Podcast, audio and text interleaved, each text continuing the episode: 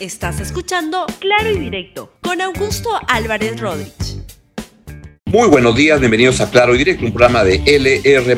El tema de hoy es hambruna y deterioro de la situación económica en el Perú y cómo esto está deteriorando tremendamente la situación y perspectiva económica de las familias peruanas.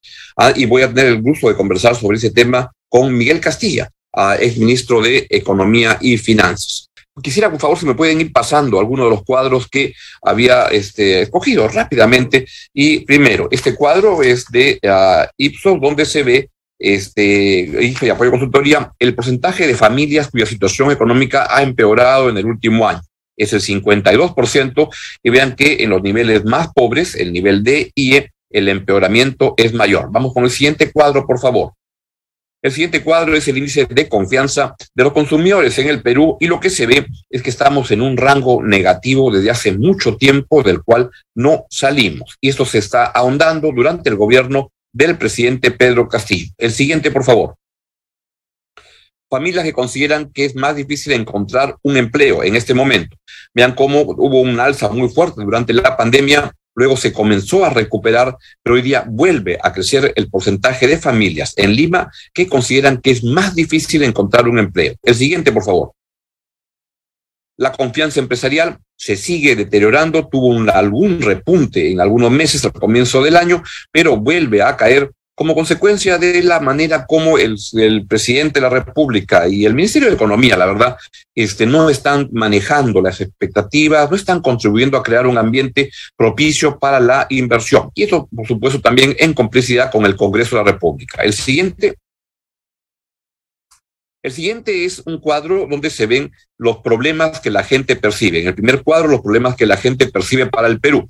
Y el principal problema que los peruanos entienden que tiene el Perú es la corrupción. Y debo recomendarles muchísimo el reportaje que aparece el día de hoy en el diario La República. Es un reportaje escrito por Ángel Páez y por Piero Espíritu, donde lo que se habla es del copamiento del MTC antes de que empezara la presidencia del gobierno de Pedro Castillo. Pero creo que la parte más relevante para mi modesto punto de vista es que, este, es que se ve en el reportaje algo que este, no, no es tan, pero aparece ahí, es que el presidente Castillo, de acuerdo a esos indicios, estaba al tanto de todo el manejo corrupto en el Ministerio de Transporte y Comunicaciones. Se ve cómo el presidente Castillo debe intervenir ah, para ver un asunto de una repartija de los contratos, entra Castillo a dirimir cuando se pelean las, las, las ratas que estaban más abajo. Este, y luego también se habla de cómo el, el, se detalla el interés del presidente en nombrar a personas allegadas en Provía descentralizado con el fin de adjudicar obras a empresas que lo habían apoyado en la campaña presidencial. Por tanto, la corrupción, la gente ve que es el principal problema. Pero vuelvan a poner el cuadro cuando a la gente le preguntan por tu problema de, de, este, no del país, el tuyo, aparece como el principal problema el costo de vida, de un 27%. Siguiente uh, cuadro, por favor, ya para ir acabando con esto. Siguiente cuadro es esto. Esto ocurre en un contexto en el cual hay una hambruna a nivel mundial y que el Perú no va a escapar. Inclusive lo que se considera, y la FAO cree que el Perú es uno de los países más vulnerables en la región ante la hambruna que está en camino y que ya se siente en sus efectos por muchas razones. Pero la hambruna es un fenómeno mundial. Va a impactar a cada país de acuerdo a, cada, a cómo cada país enfrente este proceso. Y créanme que en el Perú estamos con la peor capacidad de enfrentar este proceso porque tenemos un gobierno, desde mi modesto punto de vista, deplorable. Sobre eso quiero conversar con el ex ministro de Economía, Luis Miguel Castilla. Luis Miguel, muy buenos días. Encantado de estar contigo conversando esta mañana. Gracias, Augusto, por la invitación. ¿Cómo percibes tú la situación de la hambruna mundial, la situación económica, la perspectiva de las economías de las familias en estos meses que vienen, la situación actual y cómo viene en el futuro? Eh, creo que estamos en un problema muy serio porque es llover sobre mojado. Veníamos de una crisis complicada por la pandemia que ocasionó pérdidas humanas, económicas brutales. Y ni bien recuperándose el mundo de esto, viene un segundo shock, que es eh, este incremento brutal en el precio de los alimentos, en el precio de los combustibles, que no da tregua. Incluso eh, esta inflación elevada ya la veíamos venir eh, desde antes de la guerra entre, Cruz, entre Rusia y, y, Ucrania, y esto responde también a una dinámica de incremento en los fletes, problemas en el suministro de las cadenas globales, cuarentenas en China, que ha hecho que el comercio internacional se vea mucho más entorpecido y, mucho más caro. Entonces, esto tiene una directa implicancia sobre países como el Perú. Eh, en términos globales, el mundo está sujeto a esto y obviamente la carátula del Economist, en mi criterio, probablemente aplique a países que son mucho más vulnerables en el África, en el Asia. Pero si uno ve el último cálculo que ha hecho el Banco Mundial, ubica al Perú como la segunda economía, eh, el segundo país más vulnerable de América Latina después de Guatemala. Más o menos eh, ellos calculan que la población que está sujeta a una severa o, agresiva o, dura este, crisis de falta de alimentos es el 48% de la población. Entonces, esto no es trivial, esto es un tema muy, muy serio. Eh, y como tú bien dices, coincido, eh, el gobierno no las tiene todas. Este, acá hay muchos temas que se van mezclando, falta de gestión, falta de previsibilidad.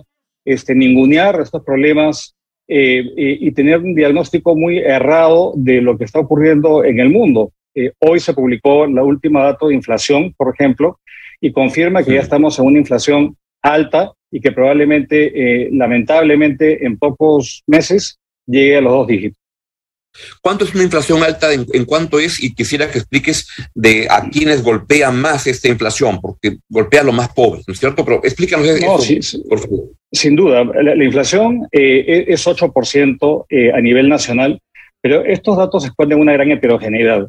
Esta inflación es una de las más altas en, muchísimos años y obviamente la inflación, el incremento del costo de vida, tiene impacto diferenciado. Eh, una cosa es Lima y otra cosa son las, las regiones del país en Madre de Dios, por ejemplo, la inflación es de, 13%, 14%, y dentro de los componentes eh, que más suben son aquellos que son consumidos por las familias más pobres. Entonces, el cuadro que mostrabas tú, donde la incidencia en el deterioro económico de las familias de los, de los niveles socioeconómicos más bajos, ¿por qué es?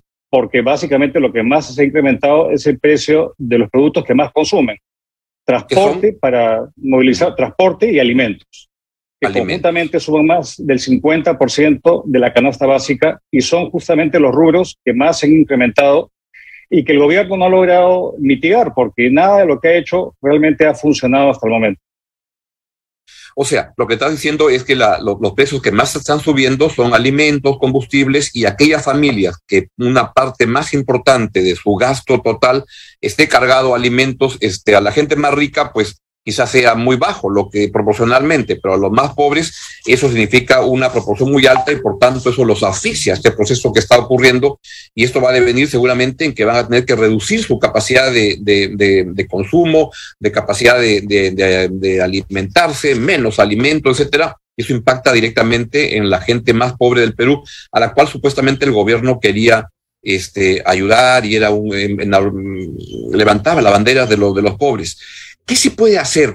Primero, ¿por qué no nos pasa esto? ¿Por, qué si éramos la economía con la macroeconomía más potente y todo hasta hace unos pocos años, ¿por qué no volvimos los más vulnerables en la pandemia y ahora también en la, en la, hambruna?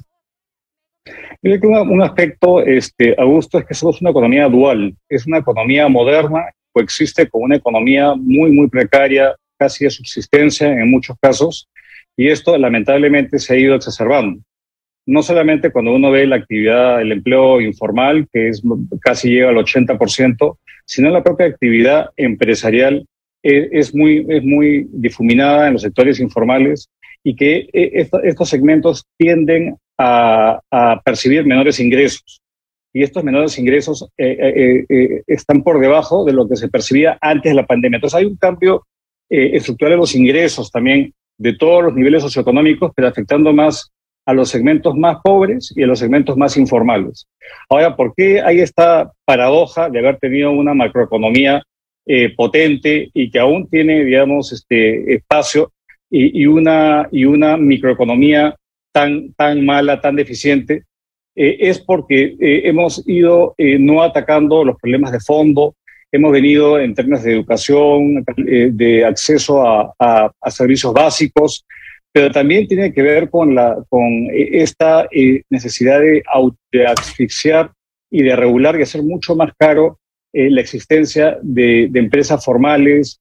Hay una tendencia a tener 99% del tejido empresarial como pequeñas unidades productivas que no logran dar ese salto, no logran crecer eh, y, y, lograr absorber los costos de la formalidad y, y, darle mayores beneficios a sus trabajadores y pagar mayores salarios a, a los mismos. Entonces, hay un tema eh, eh, eh, crónico de informalidad, incluso han habido estudios que, que, calculan que para nuestro nivel de ingreso per cápita tenemos 20 puntos de informalidad a, adicional. O sea que en lugar de, para nuestro nivel de ingreso eh, como país, deberíamos, en lugar de tener 80%, deberíamos tener 60%, igual nos ubica como una economía altamente informal. Entonces, creo que el, ese tema es un tema de fondo y lamentablemente el gobierno, y, hay que ser también justo, los últimos gobiernos no han, no, hemos, no han estado enfrentando este gran problema, que básicamente hace que tengamos esta paradoja de, de sacarnos 20 de nota en lo macro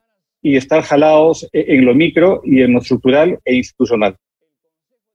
Ahora, ¿qué es lo que se puede hacer? Acá lo que, lo que ante este fenómeno, lo que veo en todos lados, lo que te habla el Economist, lo hizo notar eso, entre muchos otros medios, la verdad, por la portada fue muy impresionante, es que la hambruna es un fenómeno mundial, pero va a depender de cómo lo enfrente cada uno de los países y hay que tomar medidas. Y yo escuchaba el, esta declaración del presidente Pedro Castillo de que la hambruna solo va a golpear a los ociosos la, la, escuchaba curiosamente en Chiclayo este lunes en la mañana cuando estaba visitando una zona muy pobre, Cúsupe, en, en Chiclayo, y pensaba, este presidente no entiende absolutamente nada de lo que está pasando en el Perú con la gente más pobre. ¿Es un asunto de que hay que cambiar más o es que hay otras cosas que hay que hacer y el presidente no tiene razón con una declaración que es una, un agravio, un insulto a los peruanos pobres? No, ¿Qué, ¿Qué hay que hacer para que no golpee tanto? Concuerdo contigo. Yo creo que denota una total impericia, ignorancia y desprecio a sus bases de apoyo. Eh, ahora, ¿qué hay que hacer? Yo creo que hay dos, hay dos cuestiones, hay tres cuestiones. ¿no? En, en el corto plazo eh, hay un problema de, del costo de los fertilizantes. Eh, se ha aprobado, digamos, un decreto de urgencia para darle recursos para subsidiar los fertilizantes basados en urea, pero acá toca precisar básicamente cuáles van a ser los, criterios de priorización y, cómo se va y a quién se le va a dar estos subsidios. Eh, sabemos que hay dos millones de agricultores en, en, el país, pero hay unos que usan fertilizante en base a urea, otros que no lo usan. Entonces, primero es el manejo de este apoyo, porque si no se da este apoyo, lamentablemente esto va a afectar la cosecha y esto va a ocasionar un desabastecimiento y un encarecimiento, un encarecimiento mayor de, de, los productos, este, de los alimentos. Lo segundo es que es fundamental, dada, dada esta, este shock y la virulencia de estos, de estos precios que no están cediendo, lamentablemente, es tratar de mitigar el impacto a las familias más vulnerables. Y esto depende exclusivamente del Estado. El Estado tiene programas sociales, tiene, por ejemplo, uno que se podría ampliar, es el de desayunos escolares, ahora que hay presencialidad nuevamente, a almuerzos escolares, hay toda una red de comedores y cocinas populares eh, y creo que eso podría ayudar a mitigar y a menguar. Pero quizás lo más importante, y es el tercer punto, es que con un ambiente en el cual se deteriora la creación de empleo por problemas de confianza, por eh, falta de, rumbo, por inestabilidad crónica, por deficiente gestión pública, eh, crear empleo en el país se ha vuelto muy, muy complicado y lo que se crea es empleo informal o subempleo. Entonces, son en esos tres ámbitos donde hay un claro rol para que el gobierno actúe y que no le eche la culpa a sus problemas de manera, eh, digamos, un poco, poco feliz a, a, a justamente a los más afectados, que son los más pobres de nuestro país.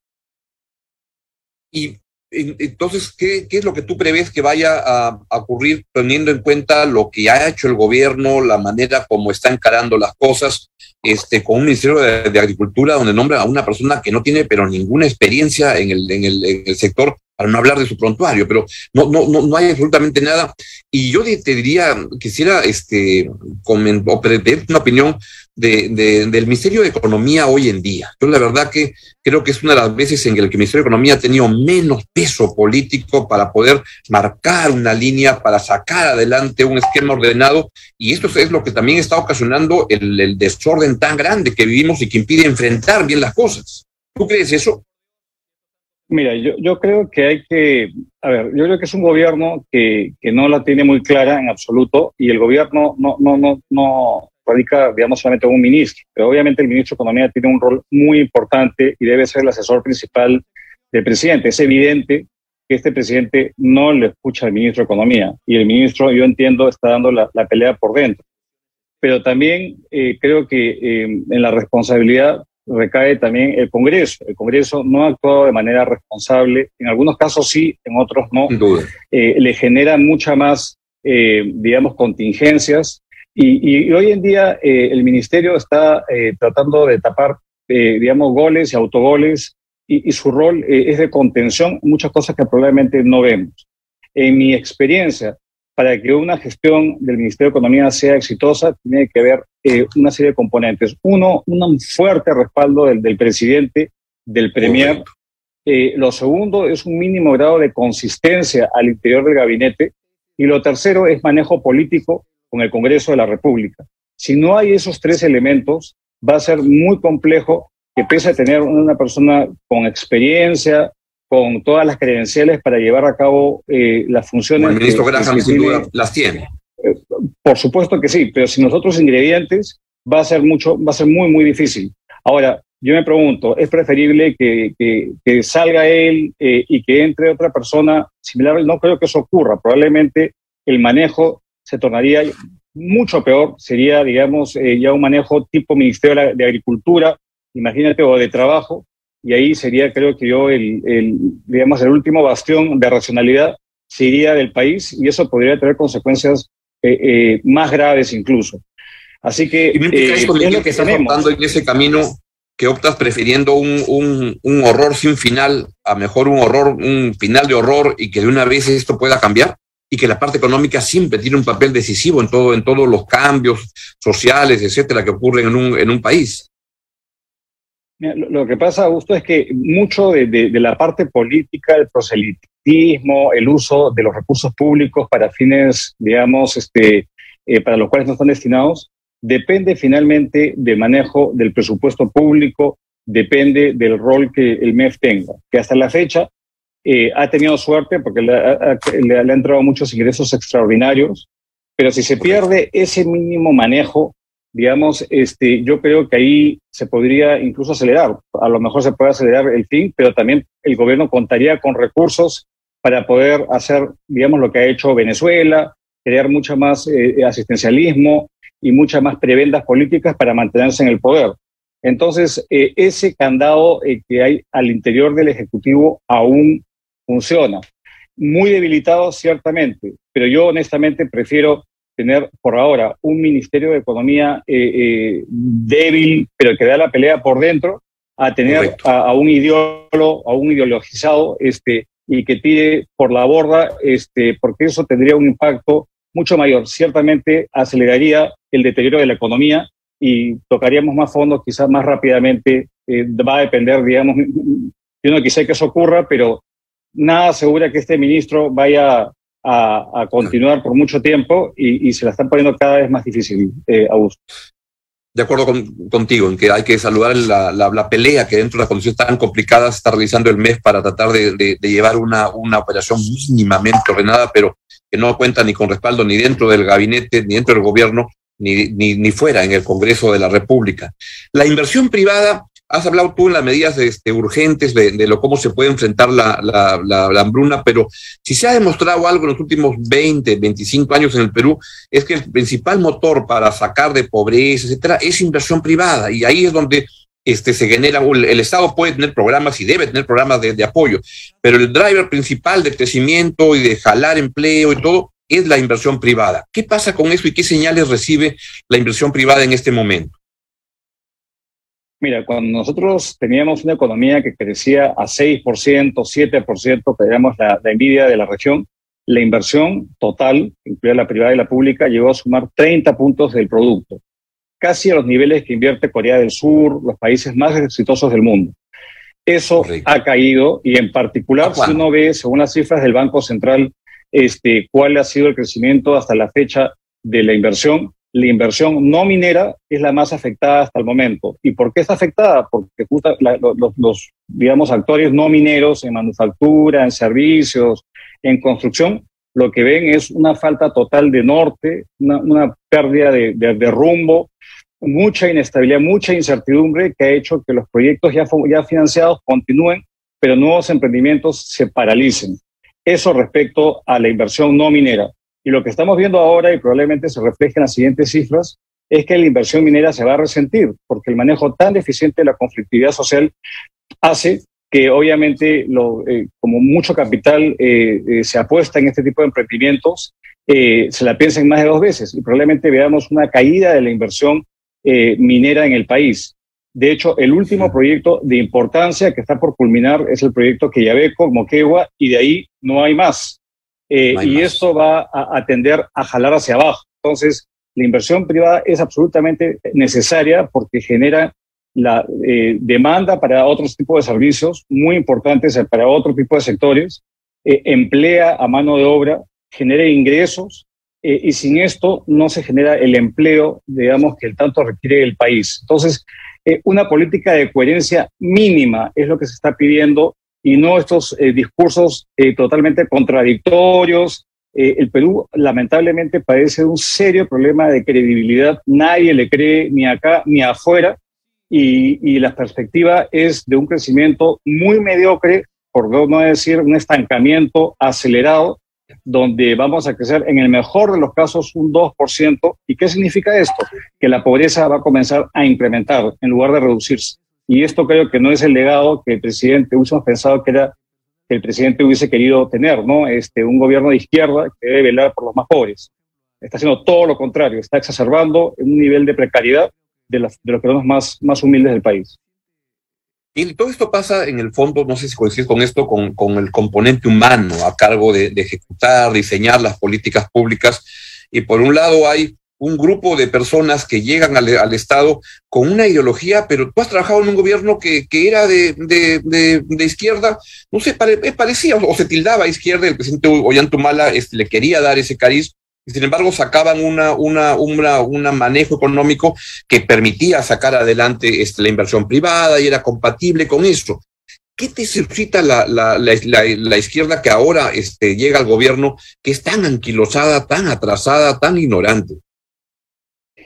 Mira, a mí lo que, bueno, en, en, la ocasión previa hubo un pragmatismo, digamos, este, evidente que logró compatibilizar eh, eh, una agenda de inclusión social con avances en la inversión privada, este, proyectos mineros y, pese a que hubo conflictos, se logró avanzar y, y, se creaba prosperidad en, en, el país. Lo que vemos y ahora. Se armonizaba. Por eso me dio gusto, por ejemplo, ver un artículo tuyo y Carolina Trivelli, que fueron ministros en el gobierno de Humala y que podían conversar y tener discrepancias este, de cómo armonizar las cosas entre los recursos de casos y los fines tan grandes, pero lograban compatibilizar y sacar adelante tareas, ¿no? No, no, sin duda, aunque ese artículo no es mío, sino es de Alonso Segura con Carolina, pero igual trabajamos ah, temas con Carolina, pero eh, eh, justamente eh, se logró poner, digamos, a la par de la importancia del manejo económico el, el, el aspecto social y se creó un ministerio MIS que ha recibido premios, programas técnicamente diseñados y efectivamente se logró reducir la desigualdad cosa que se está revirtiendo y se continuó eh, reduciendo la pobreza.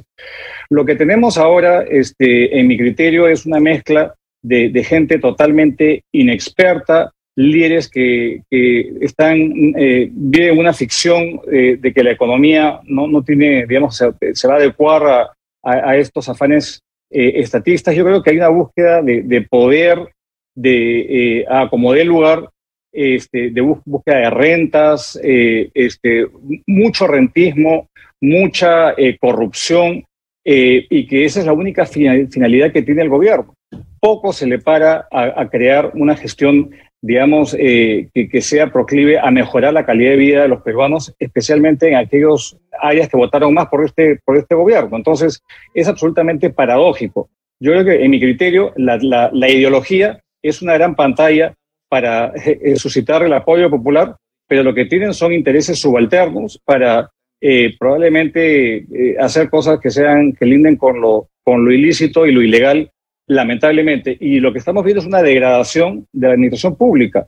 eh, no se toman decisiones, eh, se comienzan a acumular proyectos de inversión y hay todo un, desprecio de parte, o una no desprecio, sino hay toda una indiferencia respecto a la, al bienestar de la población eh, y el Congreso también tiene su dosis de responsabilidad a tal punto que ya la población está indignada y prefiere que todos se vayan, ¿no? Y yo creo que eso es muy ilustrativo de esta dejadez y esta negligencia del gobierno que va a pasar factura muy alta eh, y que recuperar va a tomar, va, a tomar tiempo.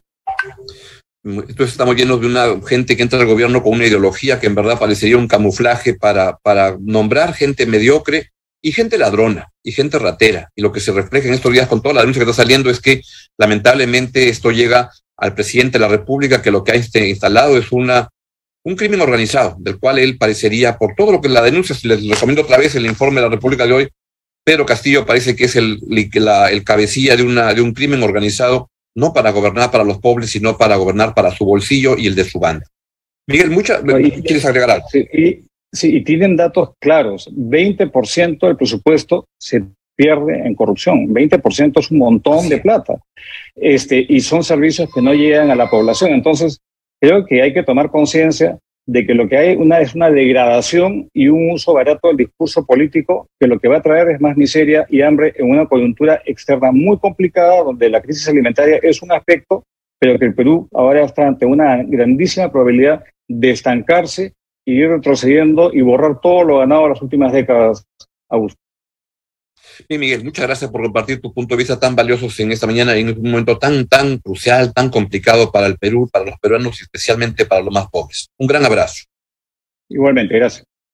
Bien, ha sido el ministro de Economía y directivo de Videnza, a Miguel Castilla, dando los puntos de vista sobre el tema que, hemos escuchado, que es tan grave. Y la verdad que al final somos manejados por una gente muy este, ideologizada, muy con una impericia, con una ignorancia muy grande y con una ansia de llenarse los bolsillos de manera indebida desde el presidente de la República, que como se ve, está siendo ya investigado y todos los indicios apuntan a que, a que es el cabecilla de una mafia que se ha instalado en el Perú y que debería irse cuanto antes. Tengan un buen día. Chau, chau. Adiós.